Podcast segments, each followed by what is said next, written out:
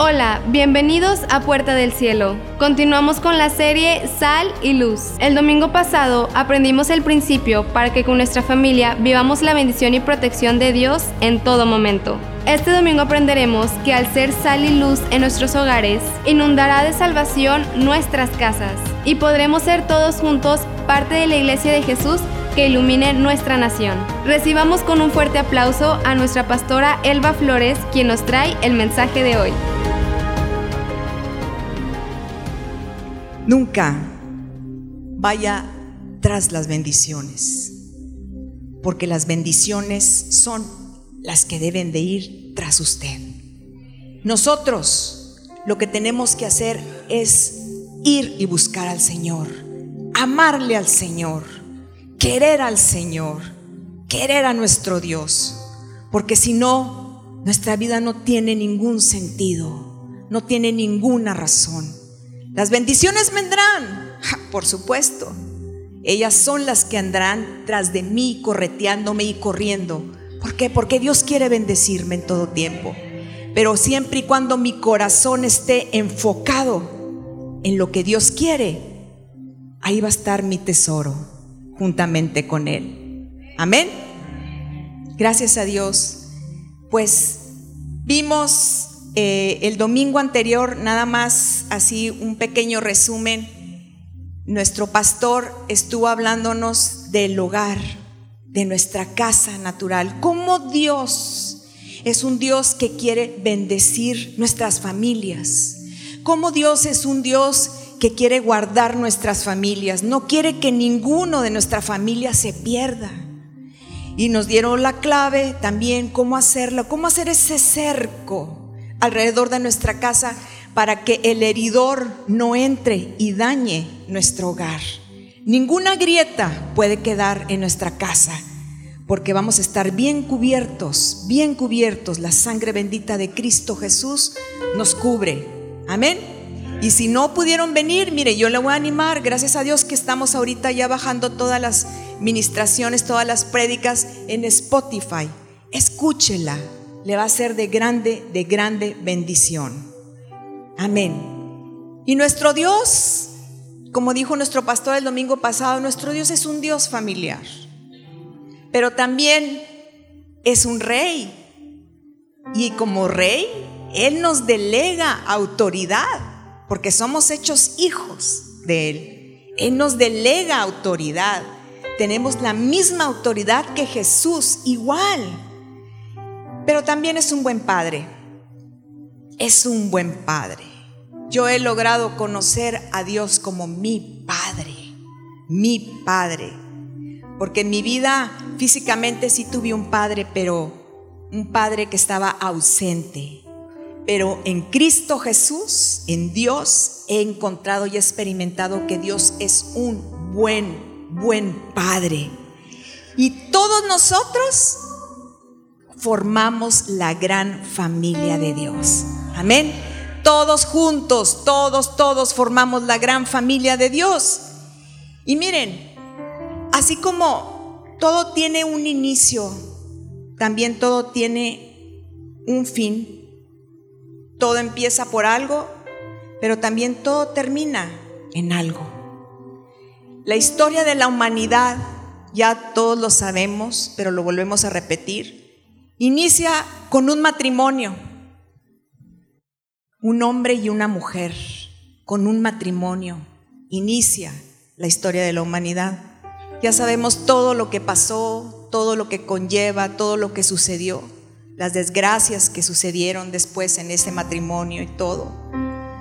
Pero no vengo a hablarles de eso, sino que inicia con un matrimonio y va a terminar con unas bodas con un casamiento, con un matrimonio, cuando toda la iglesia estemos listas, estemos preparadas, estemos ataviadas para recibir al esposo, que es Jesucristo, en el cual vamos a estar en las bodas del Cordero de Dios. Amén. Por toda una eternidad.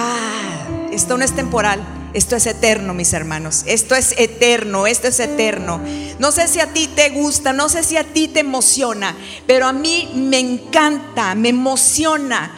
Y la verdad yo dije, wow, Dios mío, al yo estar ahí en las bodas, yo soy la novia, Padre, tú debes de emocionarte y saber que ahí estarás en esas grandes bodas que durarán toda, toda una eternidad. ¿Qué te parece si le das un aplauso a Dios? Porque el día llegará, el día llegará. Todo tiene un inicio, pero todo tiene un final. Y creo yo que ese final para los hijos de Dios, para todos aquellos que hemos sido lavados por la sangre bendita del Cordero de Dios, será un día glorioso, será un día extraordinario, será un día espectacular.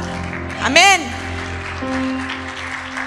Gracias, Padre. Jesús casándose con su iglesia por toda la eternidad. Miren, lo natural lo hemos predicado, mi esposo lo ha predicado, mi pastor lo ha predicado, mi pastor Oscar lo ha predicado y lo ha dicho.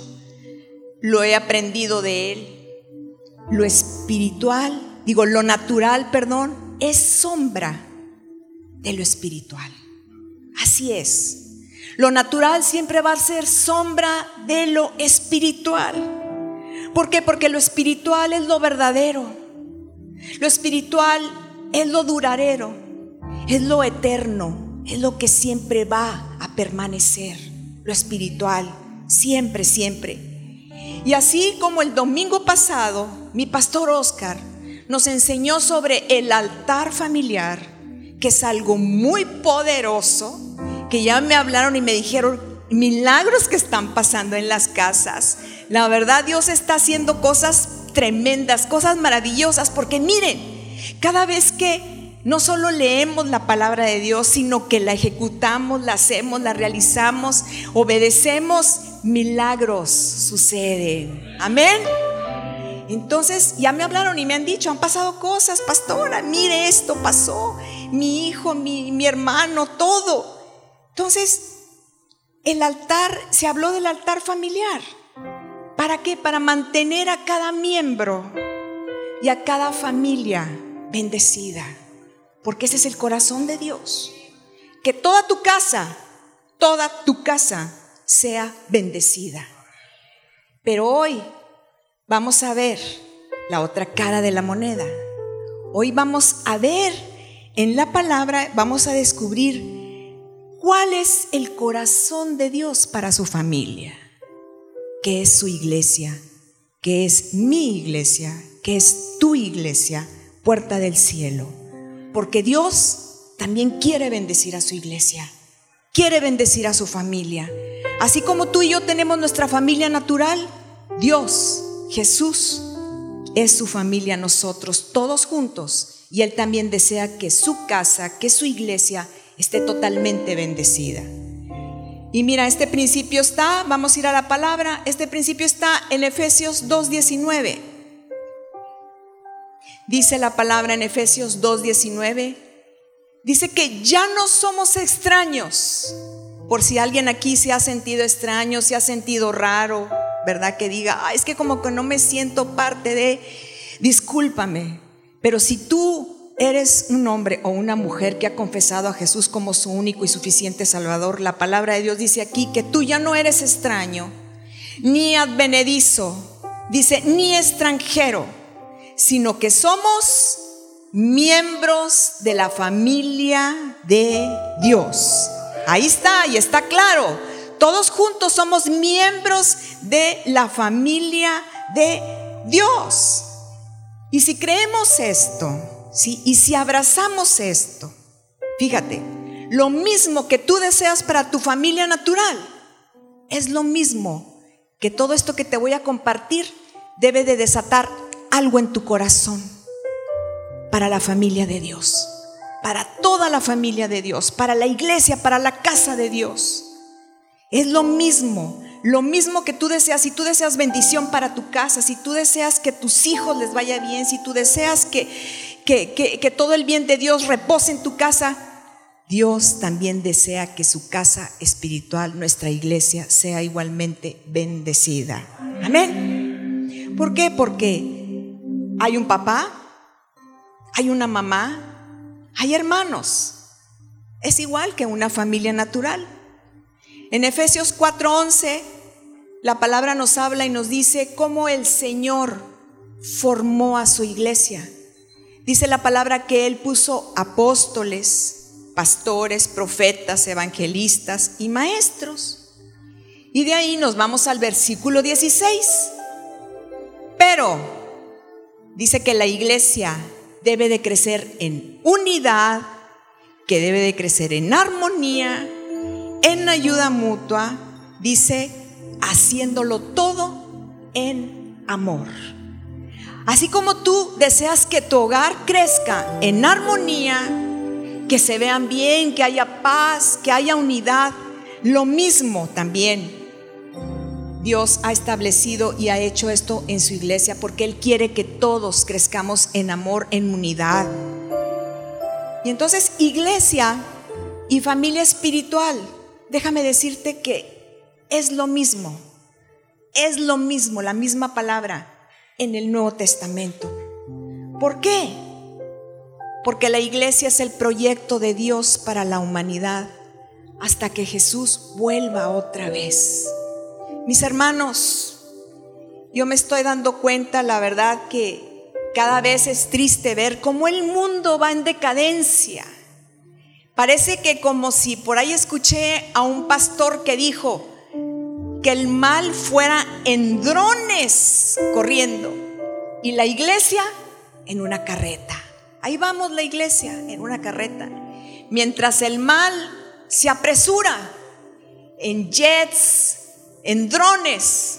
Así va. Y eso me impactó y dije, oh, qué tremendo. Sí es cierto, sí es cierto. Pero todos debemos como iglesia creer que la iglesia es la única respuesta para este mundo que está en decadencia. Amén. Digo la iglesia porque la iglesia es el cuerpo de Jesucristo, porque Él es la cabeza y la iglesia somos juntos el cuerpo de Jesucristo. ¿Cuál es el problema? Tristemente el problema es que nos hemos dormido. Y el tiempo se pasa, se pasa y otro día más y otro día más. Y la iglesia dormida y la iglesia dormida. Pero yo creo que es tiempo, yo creo que es tiempo. Yo siento en mi espíritu que la iglesia se está despertando de una manera gloriosa, de una manera poderosa Sí, porque es tiempo de despertar, es tiempo de levantarse. Miren, desde hace muchísimos años, cuando la palabra se, se escribió, Dios, sí, Jesús le dijo a Pedro, fíjate nomás el nivel de autoridad que desde entonces él delegó a su iglesia. Le dijo, esto es una bomba lo que te voy a decir y está en Mateo 16, 18 es una bomba. Cuando yo lo vi dije, wow, Dios mío. Y yo espero que se te revele como a mí se me fue revelado. ¿Sí? Dice, le dijo a Pedro, Mateo 16, 18, le dijo, Pedro, las puertas del Hades, o sea, las puertas del infierno, del reino de la muerte, dice, no prevalecerán contra mi iglesia. No sé si te da gusto saber esto que no hay ningún diablo, no hay ninguna neblina, no hay ninguna tiniebla, no hay ninguna cosa creada mala que va a prevalecer contra la iglesia de Jesucristo. Amén. No hay nada malo. Sí, nada, nada, nada. Efesios 12, perdón, Efesios 1, versículo 22 y 23. Aquí te voy a decir otra bomba también. Dice que cuando dice que Dios sometió todas las cosas bajo sus pies. ¿Sí? Bajo sus pies, todas las cosas, no habla de una cosa, nada específico, habla de todas las cosas. Las sometió bajo sus pies y que dio a Jesús, dice, por cabeza sobre todas las cosas a la iglesia. Verso 23, la cual es su cuerpo, está hablando de la iglesia, la cual es el cuerpo de Cristo la plenitud. Y al hablar de plenitud, aquí está hablando de abundancia. En la iglesia hay abundancia. En la iglesia hay restauración. Eso significa plenitud. Dice, de aquel, sí, de Jesús, que todo lo llena en todo. Sí, que aquel que todo lo llena en todo. Y cuando yo veo la palabra todo, yo puedo decir, oh Dios, aquí no hay ningún vacío, porque tú todo lo llenas, aquí no hay ninguna hendidura, porque tú lo llenas todo en todo. Amén. Y esto es para la iglesia de Jesús, esto es para ti, eso es para mí, porque juntos formamos la gran familia de Dios. No hay ningún vacío. Entonces cuando somos iglesia, ¿sí? Cuando hacemos lo que debemos hacer como iglesia, como cuerpo de Jesús, ¿qué va a pasar?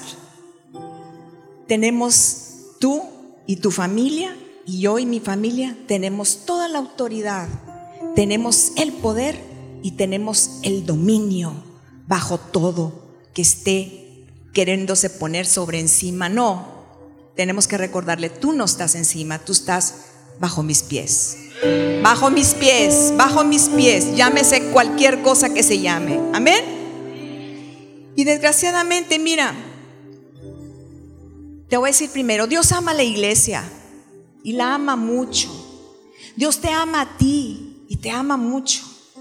Dios ama mucho a tu familia también. Nunca, nunca vamos a poder entender el amor ni la misericordia de Dios porque eso no se entiende. O sea, a veces queremos mentalizar, a veces queremos pensar todo a través de la mente, pero eso no, no, no, no pasa por ahí.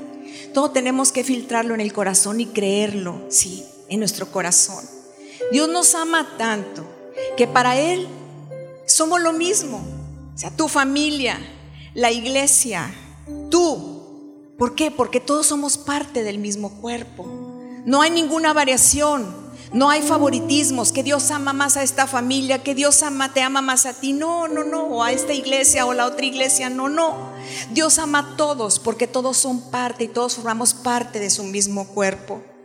Desgraciadamente, y digo desgraciadamente, por no entender este principio, muchas personas, muchas familias y hasta iglesias son dañadas por esta misma situación, son afectadas y finalmente no pueden llegar a vivir la plenitud de aquel que lo llena todo en todo. Porque ese es el deseo de Dios. ¿Sí? Efesios, nada más para que sepas, Efesios 5:25 y, para que veas qué tan importante es para Dios su iglesia, que Él, ¿cómo compara la relación matrimonial con la relación de la iglesia? El esposo Jesús viniendo a casarse con la iglesia que es su esposa. Dice Efesios 5:25. Dice, maridos, amen a sus mujeres, así como Cristo amó a la iglesia y se entregó. La palabra entregar quiere decir ser preso, encarcelar. Significa también dar. Dice, se entregó a sí mismo por ella. O sea, le está diciendo al esposo cómo es que debe de amar a su esposa. El esposo debe de estar dispuesto a dar su vida por su esposa hasta su propia vida por su esposa. Porque eso es lo que dice aquí la palabra.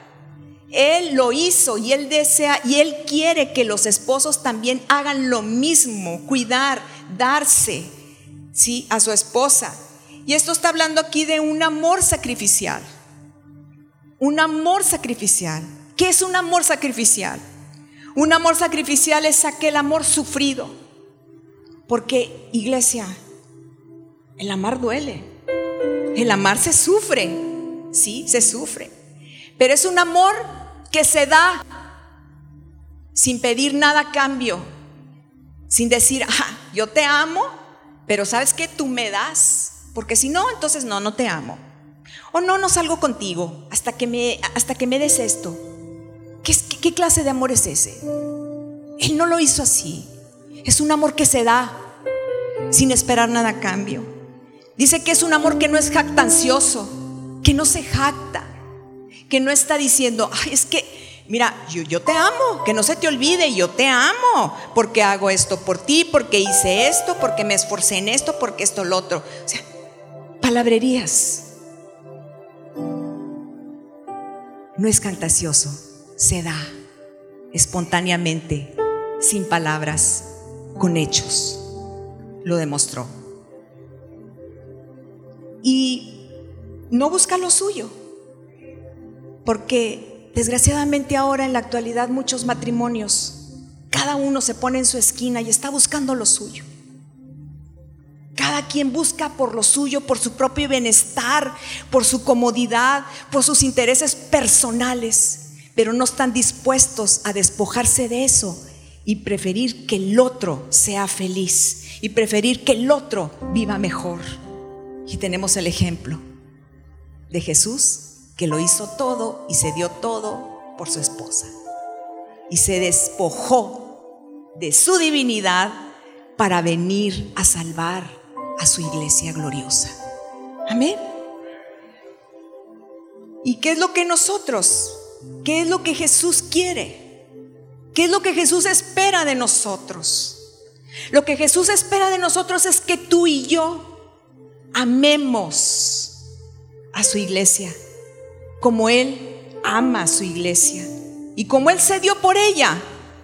Él espera que tú y yo nos demos en amor a su iglesia que nos demos en cuidar a su iglesia, que nos demos en servir a su iglesia, que nos demos en todo a su iglesia, porque es el cuerpo de Cristo.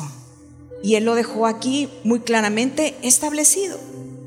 Por eso, mira, yo te voy a decir, no es lo mismo, yo he escuchado a gente decir, voy a la iglesia, pero la verdad que el Señor me habló, el Espíritu Santo, y me dijo, mira, Elba, hija, no es lo mismo decir, voy a la iglesia, que voy a mi iglesia. Porque cuando tú estás en tu casa, estás con tu familia, tú no vas a decirle a un amigo, a alguien, mira, ahí está la esposa, ahí está el hijo, o ahí está el hermano, ahí está el papá, ahí está la mamá. Por supuesto que no. Lo que tú vas a decir, ahí está mi esposa, ahí está mi hijo, ahí está mi papá.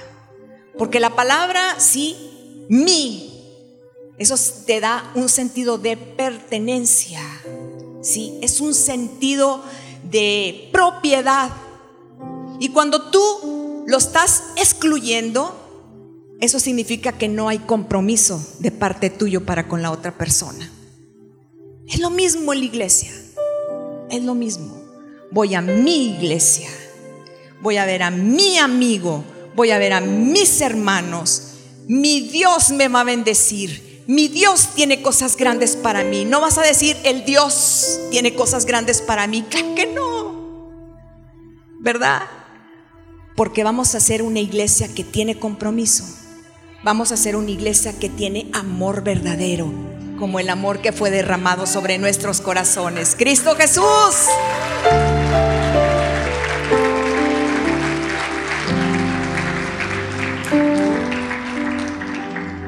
Y mira, así como el amor una una familia, porque tú amas a tus hijos, tú amas a tus hermanos, tú amas a tus padres, a tu esposo, a tu esposa, tú los amas. Lo mismo que sucede en la familia natural es lo mismo que sucede en la iglesia. El amor es el que une. El amor es el que prevalece. Sí. Y hay algo, o sea, Dios te dio una familia natural. Tú no escogiste a tus padres. ¿O si lo escogiste? A ver, levante la mano el que aquí escogió, que dijo, ay, no, ese papá no me gusta. Dame mejor el que tiene ojos azules. Pues por supuesto que no, ¿verdad? Nadie escogimos a nuestros padres ni a nuestros hermanos. Dios nos los dio. ¿Sí? Y creo que debemos amar, creo que debemos respetar, ¿sí? Aún con todo sus defectos y sus virtudes a nuestra familia. Tenemos que amarles, tenemos que respetarles. Bueno, pues lo mismo pasa aquí en la iglesia, que es nuestra familia espiritual. Lo mismo. Pero tal vez tengas una pregunta. porque yo sí me la hice. ¿Cuál fue la razón por la que Jesús decidió amar y entregarse? Y aquí está la respuesta en el versículo 26. Ahí mismo, en el versículo 26 de Efesios 1, 26. La razón fue para santificarla, dice la palabra. ¿Ya está? Efesios 1:26 dice, ¿para qué se dio Jesús? ¿Por qué razón a la iglesia? Para santificarla, habiéndola purificado, dice, dice aquí la Biblia, en el lavamiento del agua por la palabra, a fin de presentarla, presentársela a sí mismo, dice, una iglesia gloriosa. Gloriosa, aquí la palabra gloriosa significa honorable que no tuviese mancha, o sea, que no tuviese defecto, ni arruga, dice, sin doblez, o sea, cuando hay una arruga, ¿verdad? Está así, o sea, ya tiene un doblez aquí, no, sin doblez, sin doblez, sin doblez, porque a veces somos gente de doble cara. Y a veces somos gente de doble ánimo. Muchas veces, conforme esté nuestra alma, ¿verdad? Nos guiamos por las emociones. O pongo esta cara o pongo esta otra cara. Pero no es lo que Jesús hizo. Él se dio, ¿sí? Para tener ese tipo de iglesia. Fíjate, eh, leí la versión de traducción del lenguaje actual y me encantó, me gustó, te lo voy a leer la misma pero en la traducción del lenguaje actual, dice, Cristo, Cristo Jesús, quiso regalarse, él mismo, dice, quiso regalarse a sí mismo una iglesia gloriosa, apartada del mal y perfecta. Así dice. Como un vestido, ¿sí? Como este vestido que estamos viendo aquí. Dice, sin una sola arruga, ni una sola mancha, ni nada parecido. Así dice la traducción del lenguaje actual. ¿Qué es? Cristo. ¿Te das cuenta lo importante que es? Cristo hizo la iglesia, Cristo formó la iglesia, Cristo es la iglesia, es el cuerpo de Cristo. Él quiso regalarse a sí mismo la iglesia ¿sí? Porque es su familia. En el corazón de Dios lo que nos debe de quedar claro es que está la familia y terminará con la familia, porque nuestro Dios es un Dios familiar. Y así como en lo natural tenemos nuestra familia, la familia espiritual también es igual de importante para nuestro Dios. Yo espero que hoy estés entendiendo y que el Espíritu Santo te esté revelando esto, por si acaso no lo tenías claro. Entonces, ¿qué hay que hacer? Cuidar a la esposa, cuidar a la iglesia, vivir honrando en tu iglesia, honrar a las casas, honrar en tu casa, honrarte sin ningún doblez, sin ninguna mancha, sin ninguna situación, sino siendo genuinos, gente transparente, sin defectos, porque aquí también habla, ¿verdad? Perfecta, sin defectos. Nos equivocamos, pues bueno, pedimos perdón y seguimos hacia adelante. Pero quiero hablarte, estuve escudriñando y estuve leyendo que me impacta mucho cada vez el libro de los hechos. Yo creo que a todos nos impacta el libro de los hechos también. Pero yo dije, vamos a la iglesia primera. ¿Cómo es que es la iglesia primera? Y mira, la iglesia primera dice la palabra que empezó a vivir de una forma tan poderosa, tan poderosa, que gente venía entrando al templo y gente que venía enferma, gente salía sana. Gente que venía con problemas o situaciones difíciles, la gente se iba libre de su corazón. No había nada que tuviera, no había nada que obstruyera nada. Fue algo, algo muy poderoso. El Espíritu Santo estaba con ellos, el Espíritu Santo convivía con ellos.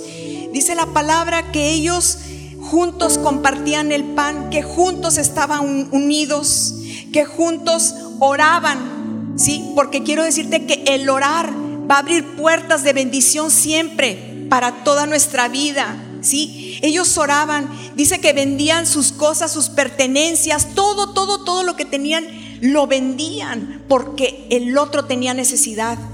No hubiera alguien que tuviera necesidad. Yo vendo, sabes que ese terreno que yo tengo lo vendo y yo te doy dinero para que tú no tengas necesidad. Hasta ese punto.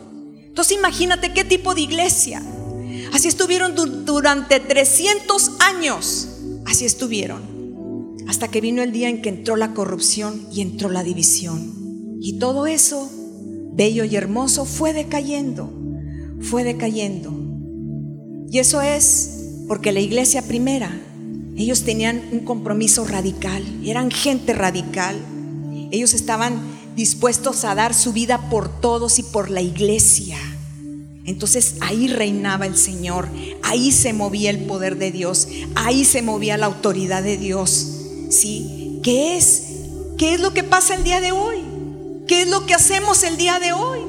¿Sí? Vamos a Gálatas 6.1.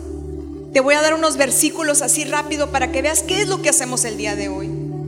Dice Gálatas 1, si alguno fuere sorprendido en algo.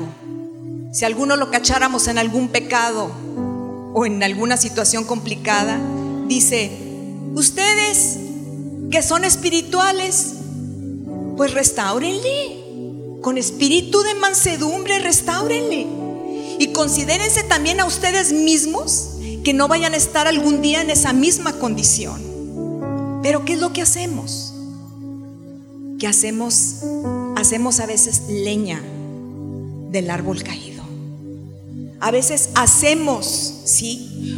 Críticas. A veces juzgamos a las personas por sus errores, por sus pecados. Y eso es duro, eso es difícil. Pero cada vez que hacemos eso, fíjate lo que le estamos haciendo al cuerpo de Jesús.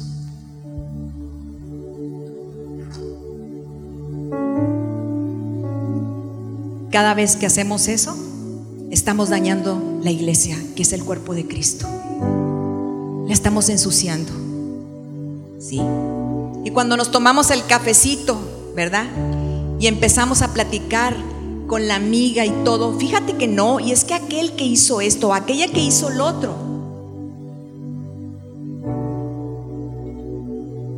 igualmente estamos dañando el cuerpo de Cristo.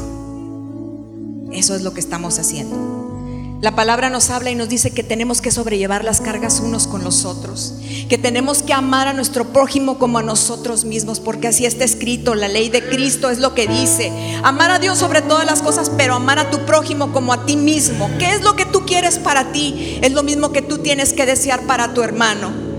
Así que en el versículo 10 adelantito dice, así que si tengamos la oportunidad, dice, Hagamos el bien, ¿sí? Convirtámonos en gente de bien. Pero lo que me llamó la atención a que dice, dice, y mayormente a los de la familia de la fe.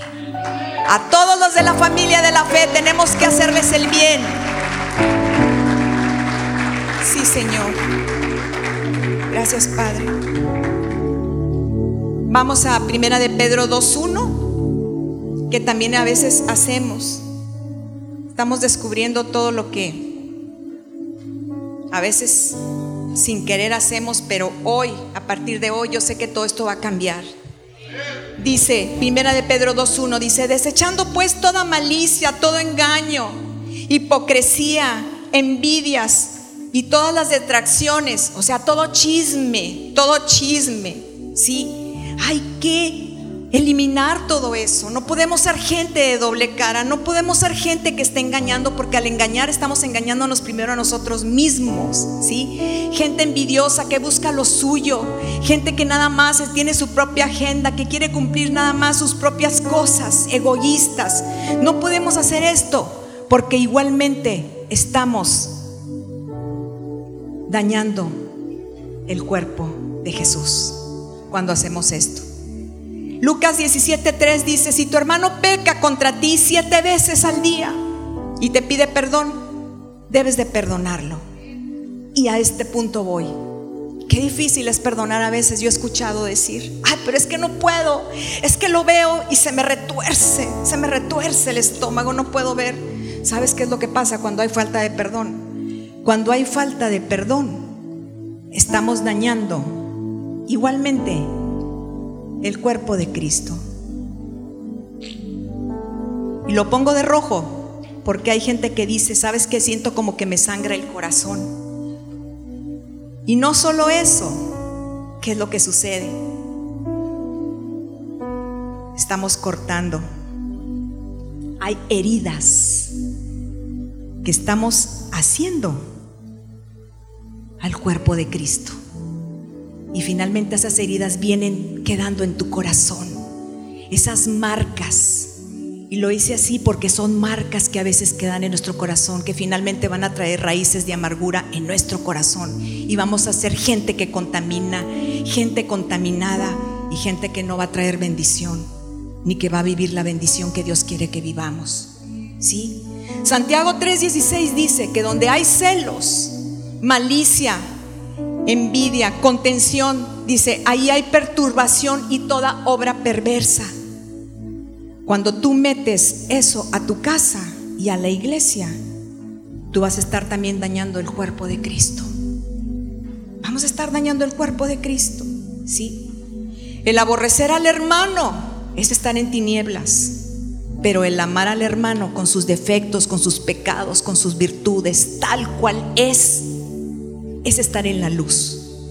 Porque tal cual es, con sus defectos, con sus pecados, Dios le ama. Y creo que tú y yo no tenemos el derecho de ponernos por encima de Dios. Sí, porque si Él lo ama, si Él lo dice, que lo perdona, yo no puedo decir que no lo perdono. Yo tengo que perdonarle. Porque estoy fluyendo en el amor de Dios. Porque estoy fluyendo en lo que Dios dice que como su hija yo debo de ser y debo hacer. Y seré luz y sal de este mundo y de esta tierra. Amén. Mis hermanos, no podemos decir que amamos a Dios, a quien no vemos, y que no amamos a nuestro hermano, a quien vemos. Porque la palabra dice aquí claramente, ya no lo vamos a leer, pero esto está en primera de Juan 4:20, lo lees en tu casa. Dice que si la situación fuera así, que decir, yo te amo, Dios te amo, pero ¿sabes qué? Yo a este no lo puedo ver. Entonces la palabra dice que soy una mentirosa, que soy un mentiroso. Y eso no va contra lo que Dios ha establecido. Tenemos que amar a nuestro hermano tal, igual como sea. Porque dice la palabra que tengo que ser una mujer congruente, tengo que ser una mujer honesta, tengo que ser una mujer no doble cara, no doble cara. El que ama a Dios también debe de amar a su hermano, no importa cómo sea. He logrado entender y decir, ese no es mi problema, ese es problema de Dios. Yo lo único que le debo es amor, amor y amor. Amén. Por eso, ya voy terminando. Fíjate, a esto me impactó, esto me impactó, mucho me impactó. La oración de Cristo, la última oración de Cristo Jesús. Yo quiero que hoy se te revele y que te entre lo más profundo de tu corazón y de tu espíritu. Porque a mí me tocó, le dijo Jesús al Padre cuando estaba orando la última oración antes de ser arrestado. Jesús, nuestro amado Jesús, dice, Padre, esto está en Juan 17, 22. Le dijo, la gloria, ¿sí? Y hablando de la gloria, ¿sabes qué significa aquí? La gloria significa la honra, lo honroso que Dios Padre le dio a Jesús. Le dijo Jesús, la honra Dios, la honra papá, le dijo, la honra papá que me diste yo las he dado a todos ellos, a cada uno de ustedes. Dios les ha dado la honra. A cada uno de nosotros Dios nos ha dado la honra, ¿sí? Dice, yo les he dado a ellos para que sean uno, uno, no dos, uno. ¿Sí? Dice, así como nosotros, papá, le dijo Jesús al Padre, somos uno. Tú, papá, en mí y yo en ti, papá. Eso le estaba diciendo Jesús a Dios. Yo se las he dado a ellos, dice, yo en ellos, Jesús en nosotros, yo en ellos, dice, y tú en mí, para que sean perfectos, dice la palabra, en unidad. Esto quiere decir que solo a través de Jesús es que podemos alcanzar la perfección y la tenemos porque tenemos a Cristo Jesús en nuestro corazón. Así que somos perfectos delante de nuestro Dios Padre Todopoderoso. Dice, esta misma, para que seamos perfectos en unidad. O sea, que no haya división, que no haya un pensamiento contrario, sino que haya un mismo sentir, que haya una misma misión, una misma visión, un mismo parecer, para que el mundo conozca que tú me enviaste, papá. Así le dijo, para que el mundo conozca que tú me enviaste, para que el mundo conozca que en mi iglesia yo estoy y que yo vivo en ella y que yo permanezco en ella, ¿sí? Porque miren, hay gente del mundo que yo he escuchado decir, hay personas que dicen, no, pues ¿para qué voy? Pues está, estoy mejor acá porque allá está, la verdad que está la cosa complicada, hasta pareciera que está peor allá que acá, así es que mejor prefiero quedarme en el mundo. Eso habla de testimonio. ¿Cuál es tu testimonio? ¿Qué es lo que estamos haciendo como iglesia? ¿Qué es lo que estamos haciendo? Estamos actuando en unidad, estamos haciendo lo que el Padre nos dijo, viviendo la gloria que ya nos fue dada a través de Jesús. ¿Sí? No importa, no importa, no, no, no, no lo estoy diciendo para que tú te sientas mal. Si tú tienes errores o tienes pecados o si te has equivocado, no, no, no te sientas mal, no estoy diciendo por esto. Porque Dios te ama, ¿sí? Dios te ama y Dios te va a ayudar a salir de cualquier cárcel o de cualquier situación en la que tú estés. Porque cuando tú y yo nos presentamos delante del Padre, ¿sabes qué es lo que ve el Padre? Lo que ve el Padre es la sangre de Cristo Jesús que nos ha sido bañada desde la cabeza hasta los pies. Por eso Él nos da todo, por eso Él nos bendice, por eso Él nos escucha, por eso Él está con nosotros. Yo quiero pedirte que te pongas de pie. Y quiero que voltees acá al frente. Tú ves todo lo que hacemos todo lo que le hacemos al cuerpo de Jesús, todo lo que le hacemos a la iglesia de Jesús. Pero yo creo que es tiempo, iglesia. Y espero que te haya quedado clara los versículos y la palabra y que Dios te haya hablado en tu corazón. Es tiempo que nos veamos como este vestido de novia. Déjenme decirles, este vestido, amo este vestido. Este es el vestido con el que yo me casé. Este vestido tiene 33 años. 33 años. Un momento tan especial en mi vida. 33 años. Me lo puse a los 25 años de casada. Cuando cumplimos nuestros 25 años de casada. Y dentro de dos años más me lo voy a volver a poner cuando cumplamos 35 años de casados. Soy feliz, bendecida y gracias por mi Padre. Pero yo creo que es el tiempo de la gran salvación. Porque Cristo va a venir por una iglesia gloriosa, sin mancha, sin arruga, sin dobleces, llena de amor, ¿sí? Llena de amor. Lista va a estar la novia, toda la iglesia lista para presentarse ante el esposo, ante el rey y presentarnos todos juntos, la gran familia de Dios que está unida, que está cumpliendo con lo que debe de cumplir, haciendo el trabajo que debemos de hacer, trayendo a las familias a Cristo, porque aquí te voy a decir una cosa. Eh, hay una promesa en la Biblia. Si acaso tu familia aún completa no está aquí, créelo porque va a estar aquí completa. Ahí en la Biblia dice la palabra que cree tú y toda tu casa será salva. Cree tú en el Señor Jesucristo, dice el Padre, y toda tu casa será salva. Así que si toda tu familia no está aquí, tu familia va a llegar a los pies de Cristo Jesús. Amén. Y todos vamos a estar listos para presentarnos al esposo, al Rey de Gloria, porque Él vendrá, Él vendrá, vamos a traer familias y familias van a ser bendecidas, familias van a ser también transformadas por el poder transformador, porque hay otro versículo también que, que tengo que decírtelo. Dice la palabra, y esto está en Ageo dice que la iglesia postrera será mayor que la primera.